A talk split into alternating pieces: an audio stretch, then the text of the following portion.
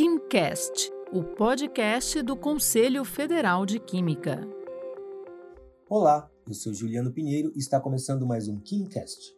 Hoje nós vamos falar sobre uma membrana criada por pesquisadores da USP e da Unesp que filtra e degrada ao mesmo tempo substâncias tóxicas como metal cancerígeno e corante, que podem ser encontrados na água e não são identificadas pelas estações de tratamento. Um dos pesquisadores é o doutor em Química Elias Paiva Ferreira Neto. Ele que vai nos explicar agora como foi feito todo esse processo. Tudo bem, doutor? Oi, tudo bem. Como que vocês chegaram a esse material para esse processo de filtragem?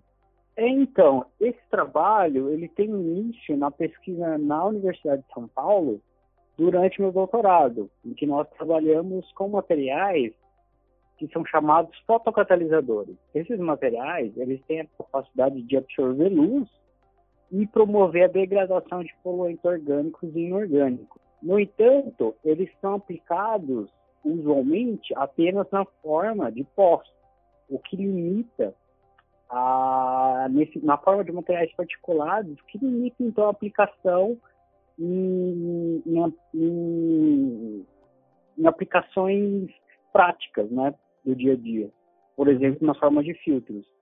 É, uhum. Durante essa pesquisa, então, nós identificamos que seria interessante fazer materiais é, porosos é, como objetos tridimensionais, que, que pudessem ser aplicados dessa maneira. Com isso, durante o meu pós-doutorado, nós unimos essa pesquisa com a pesquisa que é feita na, no Instituto de Química da Unesp, em Araraquara, em que eles utilizam materiais de celulose bacteriana que é um, uma membrana ah, com boa resistência. Então, nós modificamos essa membrana com os fotocatalisadores e, com isso, esse material passa a poder ser aplicado como uma membrana ah, e, e, consegue, então, remover esses poluentes sob luz. E como é que ele pode ser reutilizado várias vezes sem perder a eficácia?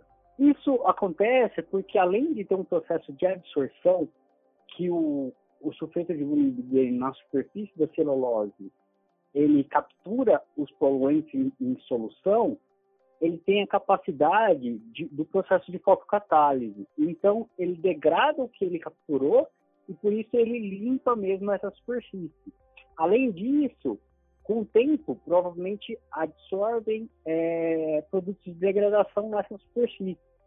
Então, a, daí a gente retira a membrana e faz uma, uma simples limpeza com etanol e água e o material pode ser utilizado novamente. Essa foi minha conversa com o doutor em Química Elias Paiva Ferreira Neto sobre uma membrana que filtra e degrada substâncias tóxicas encontradas na água. E se você quer ler mais sobre pesquisas e inovação no campo da química, acesse nosso site www.cfq.org.br. Obrigado e até a próxima. Você ouviu o KimCast, o podcast do Conselho Federal de Química.